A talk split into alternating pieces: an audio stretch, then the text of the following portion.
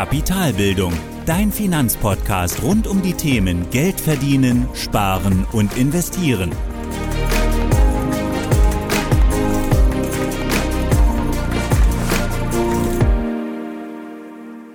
Hallo und willkommen zur 23. Folge des Kapitalbildungspodcasts. Heute sprechen wir über die möglichen Anlageklassen für deine Investments. Es geht also um die Frage, in welche Kategorien kannst du dein Geld investieren, welche Möglichkeiten gibt es am Markt und dazu gehen wir die einzelnen Anlageklassen durch, beschreiben sie kurz und schauen dann, was genau dahinter steckt. Und dann fangen wir auch direkt mit den Anlageklassen an. Und äh, meiner Erfahrung nach macht es Sinn, die möglichen Anlageklassen in sechs verschiedene Klassen zu unterteilen. Und du wirst in jedem Finanzbuch, jeder Website oder auch bei deiner Bank eine unterschiedliche Anzahl an Anlageklassen finden. Manche lassen manche Anlagenklassen raus, manche definieren andere Anlagenklassen etwas anders. Aber mit diesen unterschiedlichen Inhalten macht es einfach Sinn, sich da eine für sich einen Standard zu schaffen ähm, und eben diese unterschiedlichen Inhalte für sich klar zu machen, um eben nicht den Überblick zu verlieren und sich hier vielleicht auch auf die großen Volumina zu konzentrieren. Und deswegen unterscheide ich für mich persönlich, und das würde ich auch dir empfehlen, die sechs folgenden Anlageklassen. Erstens Aktien, zweitens Anleihen, drittens Immobilien, viertens Geldwerte, fünftens Rohstoffe und sechstens alternative Investments, im Prinzip also Sonstiges. Und das sind die sechs Anlageklassen. Und dabei sind Anlageklassen selbst letztlich Objekte, in denen dein Geld gebunden ist und aus denen eben ein Wertzuwachs zu erhoffen ist. Also eben die berühmte Rendite, die Erträge. Und die Rendite oder die Erträge, die können entweder durch laufende Erträge generiert werden oder eben durch eine Preissteigerung der Anlageklasse selbst im Zeitverlauf. Also der Wertzuwachs eben vom Zeitpunkt des Kaufes bis zum Verkauf, dass dort eine Preissteigerung geschieht. Und damit kann man die sechs Anlageklassen von eben auch sehr schön nach deren, nach deren Ertragsart einteilen. Und zwar in solche Anlageklassen mit fortlaufenden Erträgen. Das sind dann Aktien mit Dividenden, Anleihen mit Zinseinkünften, ähm, außer natürlich gerade in der Nullzinswelt, in der wir uns aktuell befinden, ähm, Immobilien mit Mieterträgen und dann auch noch in Klammern die Geldwerte, die auch Zinserträge bringen. Aber auch hier, genauso wie bei den Anleihen, nicht wirklich aktuell, da, wir keine, es keine Zinsen auf ähm, Guthaben gibt. Und neben den Anlageklassen mit fortlaufenden Erträgen gibt es dann natürlich auch die Anlageklassen ohne fortlaufende Erträge. Und das sind dann eben die anderen beiden, Rohstoffe und alternative Investments. Wir sehen also, dass sich die Anlageklassen in ihrer Art der Erträge unterscheiden, nämlich wie gesagt durch laufende Erträge und eben durch solche, die keine laufenden Erträge haben. Und hierzu muss man auch sagen, dass gerade laufende Erträge auch immer mal ausfallen können. Also zum Beispiel die Dividendenzahlung in einem Jahr kann ausgesetzt werden, wie jetzt beispielsweise gerade zu sehen bei Lufthansa in der Corona-Zeit. Aber auch Mietzahlungen können durch Leerstand ausfallen und trotzdem liegt der Unterschied vor allem aber darin, dass die Rendite oder die Erträge eben nicht ausschließlich auf den zukünftigen Wertzuwachs besteht, sondern daneben auch andere laufende Erträge anfallen, wie bei der Aktie eben die Dividenden oder Mieterträge oder eben Zinszahlungen. Und das ist wichtig auch für deine Anlagestrategie, da bei Anlageklassen ohne Erträgen der, Wertzu der Wertzuwachs im Zeitverlauf eben auch trügerisch sein kann. Denn nicht immer ist der Wert auch real gestiegen, sondern vor allem eben durch eine Vermögenspreisinflation zu begründen, wie gesagt, die berühmte Inflation, hier im Speziellen die Vermögenspreisinflation. Und hierzu machen wir jetzt einen kleinen Exkurs zur Vermögenspreisinflation. Wir hatten schon mal über Inflation im Generellen gesprochen. Jetzt geht es aber nochmal genau um die Vermögenspreisinflation oder auch Asset Inflation genannt. Und ganz einfach gesagt ist es, der Wert einer Anlageklasse steigt allein durch die Tatsache, dass die Kosten für die Finanzierung des Vermögensgegenstandes einfacher geworden sind. Also durch die Erhöhung der Geldmenge im System, also durch die Inflation, es kommt mehr Geld ins System, die Inflation steigt, die Inflationsrate steigt, mehr Geldmenge oder eine größere Geldmenge ist im System und damit mit der einhergehenden Inflation ist die Anlageklasse eben auch relativ einfacher zu finanzieren als zuvor und dadurch steigt eben auch der Preis. Also ein sehr schönes Beispiel ist hier die Immobilie. Durch die fallenden Zinsen am Kreditmarkt kommt man eben einfacher an Geld und somit sind Immobilien also auch leichter zu finanzieren. Und damit steigt eben auch die Nachfrage nach Immobilien und der Markt bildet ein neues, ein neues Marktpreisgleichgewicht, das eben auch höher ist als zuvor, denn das Angebot an Immobilien bleibt natürlich vorerst gleich. Und natürlich ist das Beispiel auch stark vereinfacht und auch andere Faktoren spielen hier immer eine Rolle, aber so lässt sich eben Vermögenspreisinflation leicht veranschaulichen. Und man kann sich das Ganze so vorstellen, auch wie eben Boote auf dem Wasser. Und das Wasser ist die Geldmenge, also die Menge an Geld im System. Und die Boote, die auf dem Wasser stehen, das sind die Vermögensgegenstände, also jetzt beispielsweise mal eine Anlageklasse, jetzt in dem Fall die Immobilien. Und steigt das Wasser, also gibt es mehr Geld im System, steigt auch der Wasserspiegel, das ist das Preisniveau. Und damit steigen eben auch die Preise der Vermögensgegenstände, die eben durch das mehr Geld in dem System eben nach oben gespült werden. So kann man sich das Ganze vorstellen. Und genau dieser kurze Ausflug verdeutlicht eben zwei Dinge. Erstens, Rendite ist nicht gleich Rendite. Also es macht einen erheblichen Unterschied, ob die Preise meiner Investments steigen, weil sie tatsächlich mehr wert sind oder weil eben alle Vermögensgegenstände durch die Inflation steigen, durch die Vermögenspreisinflation. Ähm, und zweitens eben, die zweite Erkenntnis ist die Tatsache, dass auch Anlageklassen mit vorlaufenden Erträgen genauso betroffen sind. Zwar betrifft dies nicht direkt die fortlaufenden Erträge, also Dividenden, Mieterträge, klar unterliegen die auch der Inflation, aber nicht im Prinzip diesem Wertzuwachs, den wir dort haben. Aber natürlich unterliegt genauso auch eine Aktie, die es gibt, auch dem Wert am Markt und damit eben auch der Vermögenspreisinflation. Also genau das Problem haben wir eben dort auch, aber eben nicht bei den laufenden Erträgen, sondern bei dem Ertrag durch den Wertzuwachs im Zeitverlauf. Und das haben wir eben am Beispiel der Immobilie festgemacht. Und das gleiche gilt natürlich auch für Aktien, aber auch für alle anderen Vermögensgegenstände, denn dort gibt es die Vermögenspreisinflation für alle Vermögensgegenstände. Also Fazit des Exkurses, gerade zur Vermögenspreisinflation, die Preise aller Anlagenklassen können steigen, ohne dass diese real an Wert, gewonnen haben. Und für uns als Anleger bedeutet das, dass ein Schielen auf den Wertzuwachs immer auch mit dem Risiko der Inflation verbunden ist. Also nicht immer ist ein Vermögensgegenstand wirklich auch mehr wert, nur weil der Preis jetzt tatsächlich gestiegen ist, sondern manchmal lässt es sich eben auch durch Vermögenspreis oder Asset Inflation begründen. Und damit kommen wir dann wieder zurück zu unseren sechs Anlageklassen, die wir vorher schon betrachtet haben. Bevor wir jetzt im Einzelnen nochmal reinschauen, ähm, welche exemplarischen Vermögensgegenstände sich dahinter verbergen, also was genau in den Anlageklassen steckt, will ich zuvor aber nochmal kurz eine Abgrenzung machen. Und zwar die Unterscheidung zwischen Direktanlage und Anlagevehikel. Denn beides macht besonders für die Kosten der Vermögensgegenstände einen großen Unterschied. Und dazu schauen wir uns jetzt zuerst einmal die Direktanlage an. Und das sind eben alle Anlageklassen bieten im Prinzip die Möglichkeit, direkt in die einzelnen Vermögensgegenstände zu investieren. Also bei Aktien kann ich direkt in Einzelaktien investieren, bei Anleihen kann ich direkt in Einzelanleihen investieren. Bei Immobilien kann ich mir direkt ein Haus kaufen oder eine Eigentumswohnung kaufen. Bei den Geldwerten kann ich mir Bargeld abheben oder auch Bargeld aufs Girokonto legen. Bei den Rohstoffen kann ich mir physisch Gold oder Silber kaufen. Und bei den alternativen Investments kann ich mir beispielsweise Bitcoins einkaufen. Also immer direkt investieren, direkt in die Anlageklasse Aktien, direkt in die Anlageklasse Anleihen und so weiter. Und das Problem bei der Direktanlage ist oftmals, dass der Eintrittspreis oft sehr hoch ist und nicht jeder kann sich eben eine Immobilie zum Beispiel leisten, weil eben so ein großes Volumen des Vermögens eben auch dann in die Anlageklasse gesteckt werden müsste und gerade im, mit dem Ziel, eine Diversifikation hinzubekommen, also in viele Anlageklassen oder in einer Anlageklasse in viele Unternehmen beispielsweise zu investieren, kann ich das eben mit einem geringen Vermögen nur schlecht abbilden, wenn ich direkt investiere. Und genau dafür gibt es eben dann den zweiten Punkt, die Anlagevehikel. Und Anlagevehikel sind Verpackungen für solche Vermögensgegenstände, die in den Anlageklassen sind.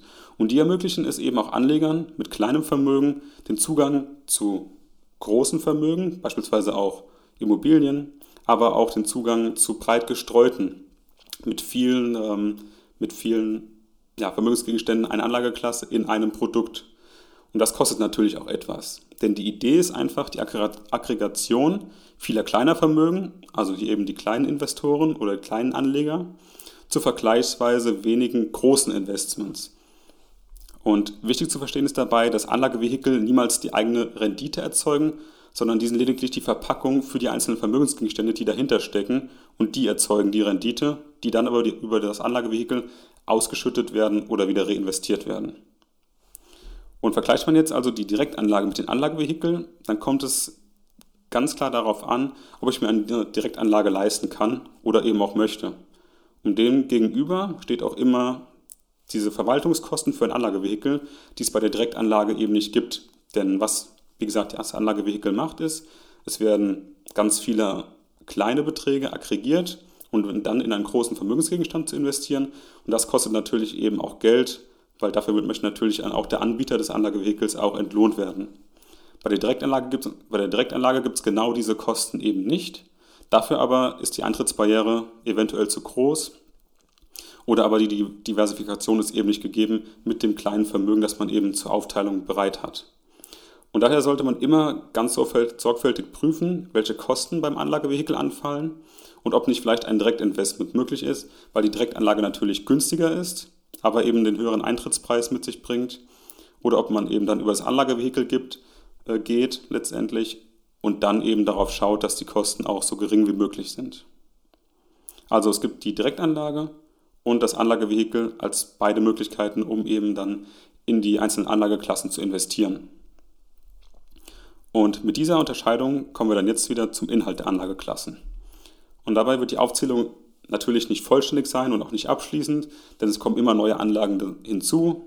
Ähm, aber für den üblichen Vermögensaufbau, über den wir hier sprechen bei Kapitalbildung, also die Altersvorsorge, das, den Vermögensaufbau darüber hinaus, dieses ganz übliche Investieren in Anlageklassen, dafür sind ganz, ganz viele Produkte, die es am Markt gibt, einfach irrelevant, einfach nicht notwendig. Und daher hier einfach die Auswahl, die jetzt den normalen Investor, den normalen Geldanleger am allerhäufigsten betrifft oder den er am allerhäufigsten begegnen wird. Alles andere sind nochmal Nebengeschichten, die jetzt hier ähm, einfach irrelevant sind für diese Betrachtung, um mal die Anlageklassen genauer greifen zu können. Und dann fangen wir jetzt an mit der ersten Anlageklassen, das sind die Aktien. Und dahinter verbergen sich eben die Investments, wie man schon sich denken kann, in Aktien, also die Beteiligung an börsennotierten Unternehmen. Und das kann eben in Form einer Einzelaktie geschehen. Beispielsweise ich kaufe die Amazon-Aktie. Das wäre dann die Direktanlage. Und daneben gehören dann auch eben dazu die Anlagevehikel, beispielsweise ein ETF oder auch aktive, Invest äh, aktive Aktienfonds. Und hieran kann man auch sehr schön den Unterschied zwischen Direktanlage und Anlagevehikel sehen. Die Direktanlage ist eine Einzelaktie und hier fallen einfach keinerlei Verwaltungskosten an, sondern nur die Ordergebühr beim Erwerb der Aktie. Und der Preis für eine Aktie kann aber so hoch sein, dass ein Anleger sich nur eine Aktie leisten kann. Zum Beispiel, wie gesagt, die Aktie von Amazon, die liegt ungefähr bei 1000 Euro, mal drüber, mal weniger. Wenn ich jetzt aber nur ein Vermögen von 2000 Euro habe, dann kann ich mir eine oder zwei Aktien kaufen. Damit habe ich dann zwar die Verwaltungskosten gespart, aber eine Risikostreuung Streuung durch Diversifikation habe ich dann tatsächlich nicht erreicht. Also ich habe dann nur die einzelne Aktie im Depot liegen und mein ganzes Vermögen oder die Hälfte des Vermögens, wenn ich jetzt eine Aktie kaufe, ist dann wirklich in Amazon investiert. Und genau hier kommen dann die Anlagevehikel zum Tragen, wie beispielsweise ein ETF oder auch der aktive Aktienfonds. Die kommen dann zum Einsatz, denn hier kann ich mit einem kleinen Betrag und anderen Anlegern zusammen eben mein Geld zusammenlegen und dann eben einen großen Korb an verschiedenen Aktien kaufen. Und darunter kann dann auch Amazon sein. Und wie gesagt, man sieht also, dass Anlagevehikel gerade zum Beginn des Vermögensaufbaus eine, attraktive Wahl sind. Und gerade ETFs haben hier eben auch sehr geringe Verwaltungsgebühren und sind einfach bestens dafür geeignet, um auch breit zu investieren für kleinere Vermögen. Und hier bei den Aktien sieht man es gerade besonders schön, dass man einfach der Unterschied zwischen Direktanlage, eine Einzelaktie und Anlagevehikel eben durch Fonds. Also hinter Aktien verstecken sich, wie gesagt, die Einzelaktien, aber auch Fonds, also Direktanlage und Anlagevehikel. Die zweite Anlageklasse, das sind dann die Anleihen. Und das sind im Prinzip auch festverzinsliche Wertpapiere genannt. Das heißt, beim Kauf kenne ich die exakten Rahmenbedingungen meines Investments, also Laufzeit und Rendite, also Zinszahlungen. Und letztlich sind Anleihen Kredite, die ich als Anleger vergebe. Und für diese Kredite gibt es dann feste Zinszahlungen, also daher auch festverzinsliche Wertpapiere. Und Anleihen kann man an Unternehmen oder auch an Staaten vergeben. Und wie bei den Aktien auch gibt es hier Einzelanleihen als Direktanlage, aber auch Rentenfonds als Anlagevehikel mit den gleichen Vor- und Nachteilen wie bei den Aktien auch.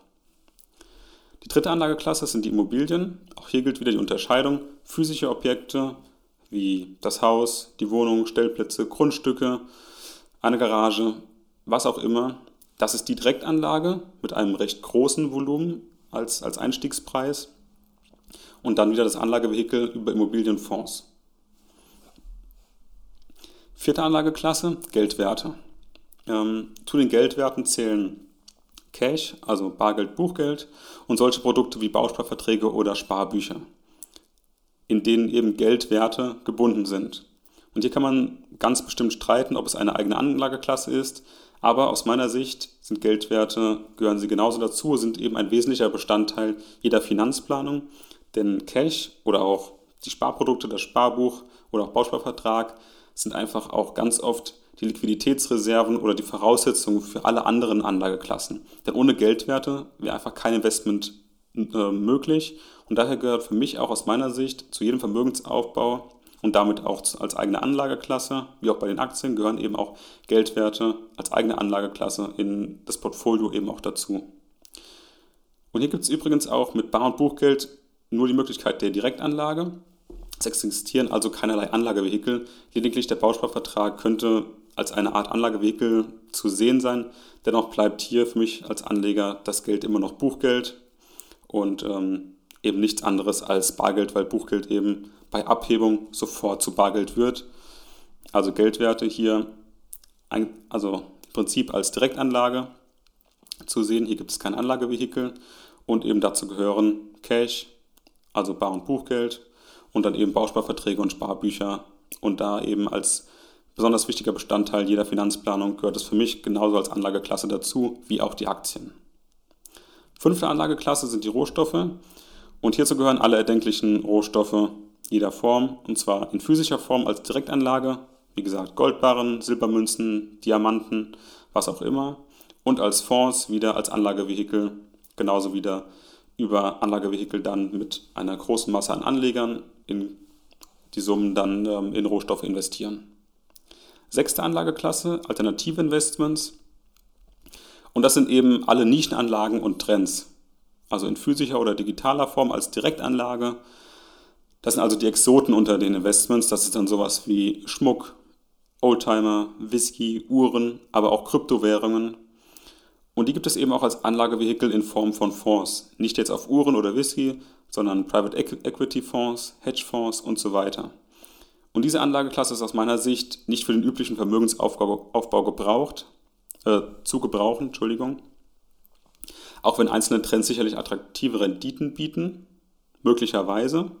Aber es ist aus meiner Sicht einfach mehr Spekulation als Können und eher etwas für Liebhaber oder Personen, die einfach den Trends folgen wollen, aber gerade hier bei Uhren, Whisky oder Oldtimern ist es eher was für Liebhaber als für den üblichen Anleger.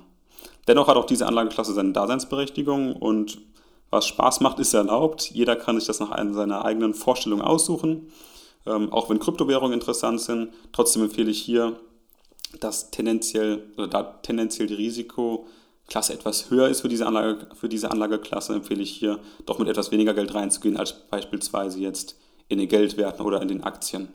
Also diese Klasse einfach als Nische zu sehen, als Trends, bei denen Renditen möglich sind, vermutlich auch höhere Renditen, aber eben auch mehr Risiko. Und damit haben wir jetzt alle Anlageklassen grob betrachtet. Also erstens Aktien, zweitens Anleihen, drittens Immobilien, viertens Geldwerte, fünftens Rohstoffe und sechstens alternative Investments. Und damit würde ich jetzt nochmal die Podcast-Folge zusammenfassen. Was haben wir uns angeschaut? Erstmal, Anlageklassen sind letztlich Objekte, in denen dein Geld gebunden ist. Und dabei unterscheiden sich Anlageklassen in solche mit laufenden Erträgen und in solche ohne laufende Erträge. Und laufende Erträge können bei Aktien Dividenden sein, bei Anleihen Zinszahlungen, auch bei Geldwerten Zinszahlungen und bei Immobilien eben die Mieterträge, also die Mietzahlungen. Daneben gibt es aber auch die Erträge durch den reinen Wertzuwachs einer Anlageklasse. Und hier solltest du unbedingt auf die Vermögenspreisinflation achten, denn nicht jede Preissteigerung ist tatsächlich auch eine, real, eine reale Preissteigerung.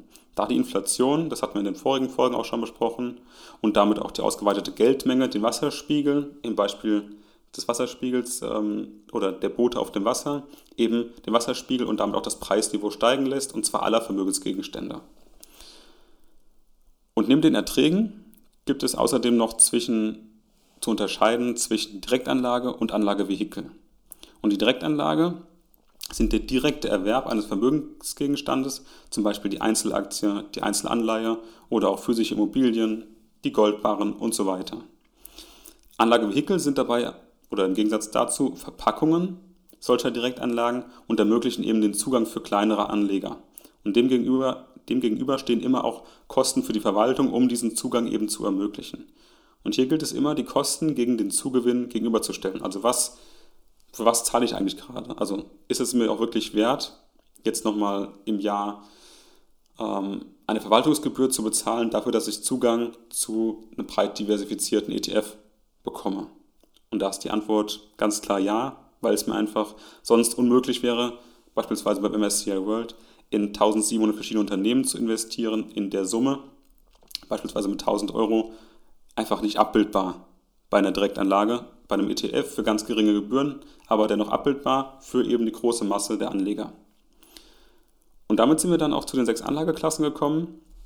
Da hatten wir, wie gesagt, erstens die Aktien mit Einzelaktien, ETFs und aktiven Aktienfonds, Anleihen mit Einzelanleihen und Rentenfonds, Immobilien mit Häusern, Eigentumswohnungen, Stellplätzen, Grundstücken und Immobilienfonds, Geldwerte mit Bar- und Buchgeld, aber auch Sparbüchern, Bausparverträgen, Rohstoffe mit Gold, Silber und Diamanten, aber auch Rohstofffonds und die alternativen Investments eben Nischen- und Trendanlagen wie beispielsweise Uhren, Oldtimer, bis hin zu Kryptowährungen, Hedgefonds und Private Equity Fonds.